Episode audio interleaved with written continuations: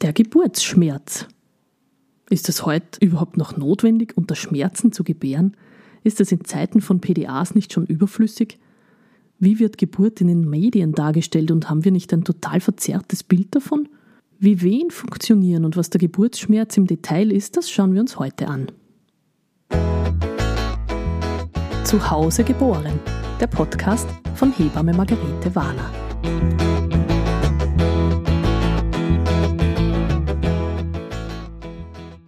In Film und Fernsehen finden die Geburten immer recht unkompliziert und sehr schnell statt.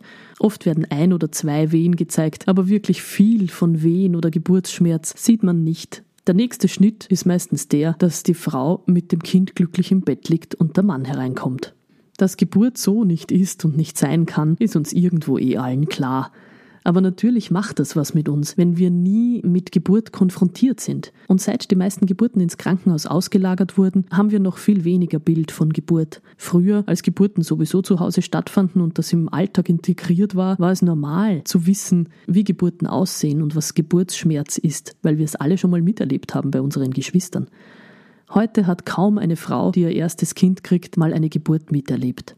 So geht dieses Wissen verloren und vor Unbekannten hat man gewöhnlich Angst.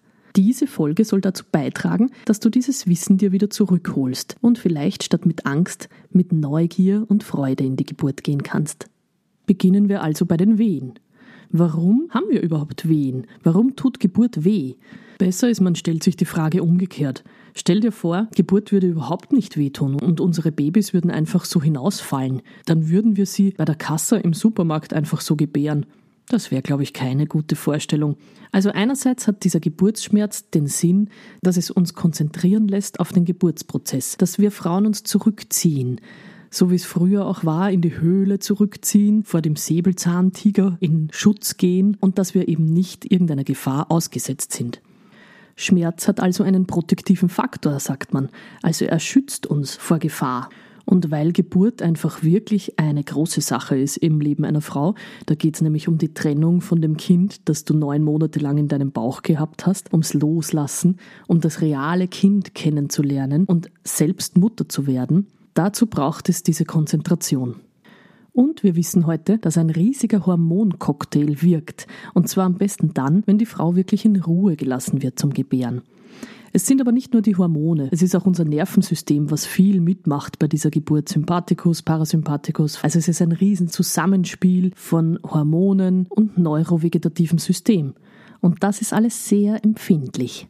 Alleine der Hormoncocktail besteht aus so vielen verschiedenen Hormonen. Das sind nicht nur die Endorphine, auch Oxytocin, das Liebeshormon, Prolaktin, das Hormon der Bindung, auch Katecholamine, also Stresshormone, spielen während der Geburt und während den Wehen eine sehr wichtige Rolle. Und sie werden selten in dem Ausmaß ausgeschüttet wie bei Geburt. Diesen Hormoncocktail konnte man sogar in Nabelschnur und Fruchtwasser nachweisen.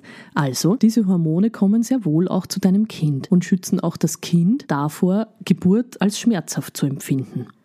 Das Schmerzempfinden ist sehr individuell. Es gibt Frauen, die haben eine sehr hohe Schmerztoleranz und manche haben eine sehr niedrige. Wie sehr sich ein generelles Schmerzempfinden auf Geburtswehen ummünzen lässt, sei jedoch dahingestellt. Ich kenne viele Frauen, die sich nicht gerne akupunktieren lassen würden, weil sie den Stich der Nadel schon als viel zu schmerzhaft empfinden würden, Geburt aber ganz locker wegstecken. Der Geburtsschmerz ist natürlich sehr beeinflussbar je nach Motivation der Frau, je nach Entspannungssituation und wie viel Ruhe sie haben kann. Und deshalb halte ich das für sehr wichtig, wo dein Baby auf die Welt kommen wird und ob das in einer ruhigen, gewohnten Atmosphäre sein kann oder in einem unbekannten, hellen, kalten oder überhitzten Kreiszimmer.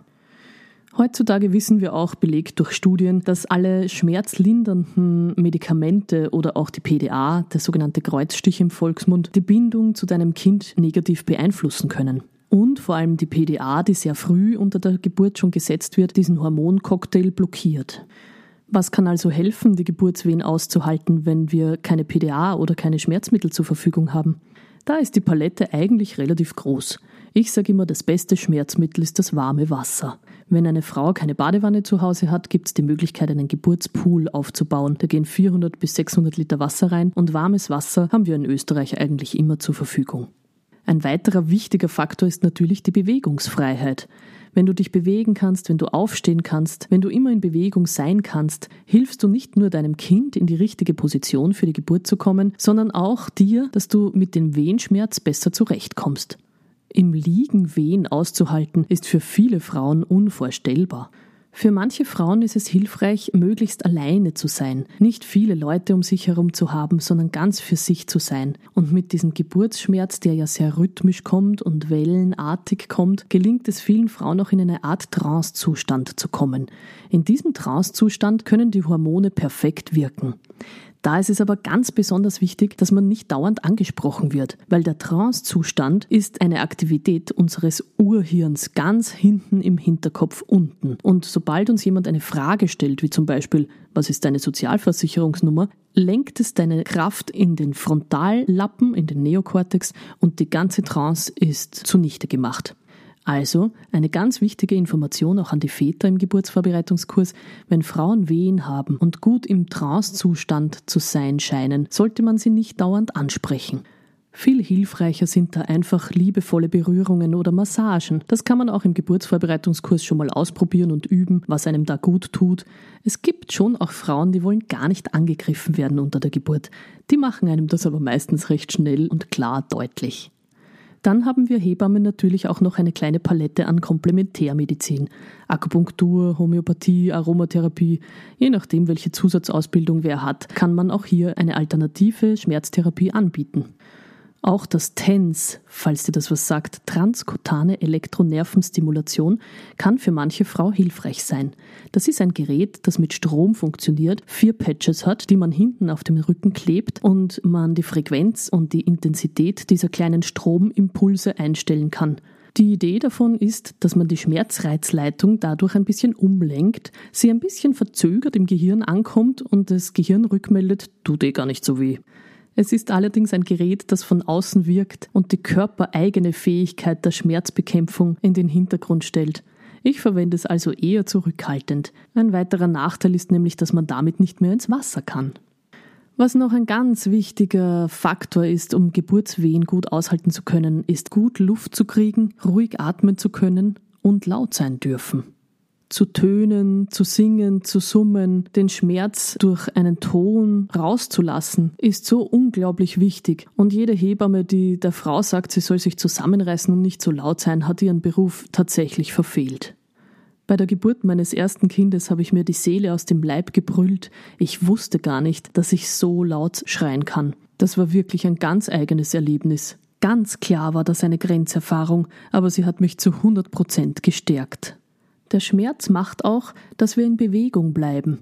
Bewegung hilft uns, auch die beste Position zu finden, in der wir die Schmerzen am besten aushalten können. Und Bewegung hilft dann auch dem Baby wieder richtig ins Becken zu schlüpfen. Der Körper will sich intuitiv immer vor Verletzung schützen. Das heißt, wenn du intuitiv deine Geburtsposition wählen kannst, ist das die Position, in der du am wenigsten Geburtsverletzungen haben wirst. Auch die Wehenpausen sind sehr wichtig und bringen natürlich eine hohe Schmerztoleranz. Das sieht man sehr gut bei den eingeleiteten Geburten, wo diese Wehenpausen eben keine richtigen Pausen sind, sondern wo in den Pausen doch immer ein Ziehen bleibt. Die Frauen halten meistens die Geburt ohne Schmerzmittel kaum aus. Wehen bringen dich auch in eine Kraft, in eine Kraft, die du zuvor nie aufgebracht hättest. Und Schmerz ist ganz nahe verbunden mit Hingabe. Und immerhin, dein Körper öffnet sich, so wie er sich zuvor auch noch nie geöffnet hat, und lässt einen ganzen Menschen hindurch. Gerade ganz im Endspurt, wenn das Baby rausschlüpft und das sogenannte Crowning, also wenn der Kopf durch die Vulva durchschlüpft und sich alles dehnt, entsteht der sogenannte Fetus Ejection Reflex. Das heißt, dieser Schmerz, den du da am Damm spürst, macht, dass dein Baby dann mit einer gewissen Geschwindigkeit aus dir rausgeschoben wird. Geburt ist ein Loslassprozess und der ist wirklich mit absoluter Hingabe und teilweise auch ein Aufgeben deiner selbst verbunden. In der Übergangsphase, wo die meisten Frauen sagen, ich kann nicht mehr, ist das ein sehr eindeutiger Hinweis auf dieses Loslassen und in gewisser Weise Aufgeben. Aufgeben im Sinne von hingeben. Und besonders Frauen, die sehr schwierige, lange, schmerzhafte Geburten erlebt haben, sind oft danach sehr gestärkt für den Rest des Lebens. Da weiß man, so einfach haut einem nichts mehr aus der Bahn. Mein Auto ist ja rundherum beschriftet als Hebammenfahrzeug und so kommt es oft, dass mich ältere Frauen auf der Straße ansprechen. Oh, eine Hebamme, das gibt's heutzutage noch höre ich da immer wieder. Und dann erzählen sie mir ihre Geburtsgeschichten, die vielleicht schon 50, 60 Jahre her sind, als wären es gestern gewesen. So prägend sind Geburten im Frauenleben. Auch für die intensive Beziehung zu deinem Kind, das Bonding, ist der Geburtsschmerz nicht unwesentlich. Man weiß heute, dass Kinder, die mit PDA auf die Welt kommen, weniger gut zu ihren Müttern gebondet sind, als die, die aus eigener Kraft und ungestört auf die Welt kommen. Wie viel Einfluss hat die Geburtsvorbereitung auf das Erleben des Geburtsschmerzes? Ich glaube, dass in der Geburtsvorbereitung ganz viel Kraft drinnen liegt, das deine Motivation zum Aushalten der Wehen fördern kann. Ein bisschen einen Konflikt habe ich mit dem Konzept des Hypnobirthings. Prinzipiell ist Hypnobirthing eine sehr gute Form der Geburtsvorbereitung und was ich für noch viel wichtiger halte, ist ein Reflektieren unserer Sprache in der Geburtshilfe. Aber es gibt Hypnobirthing-Kurse, die den Frauen vermitteln, dass Geburt nicht schmerzhaft sein muss. Was ja prinzipiell auch stimmt. Es gibt tatsächlich Frauen, die Geburtswehen nicht als schmerzhaft bezeichnen würden. Das sind sogar 10 Prozent. 10 Prozent der Frauen würden sagen, dass Geburtswehen zwar kraftvoll sind, aber nicht schmerzhaft. Das sind eigentlich ganz schön viel. Allerdings 90 Prozent würden sagen, Geburtswehen sind schmerzhaft. Und das ist doch die Mehrheit. Also würde ich mich damit auseinandersetzen, dass Geburt einfach weh tut und eher schauen, was ich selbst für Ressourcen habe, diesem Schmerz zu begegnen.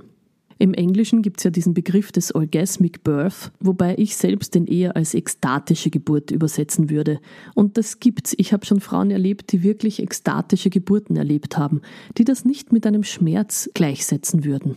Wichtig ist, dass die Erwartungshaltung doch eine realistische bleibt und du dann nicht enttäuscht bist, wenn du Wehen als schmerzhaft empfindest. Du hast dann nichts falsch gemacht, es ist normal. Da möchte ich gern eine meiner Lieblingsärztinnen zitieren, die Frau Dr. Markovic, die einmal bei einem Vortrag gemeint hat, Geburt ist gewaltig. Was sie nicht sein darf, ist gewalttätig. Also geh mit diesem Wissen und mit einem tiefen Vertrauen in Geburt. Vertrauen in deinen Körper und Vertrauen in dein Baby. Es ist dein Körper, es ist dein Baby und du kannst das schaffen.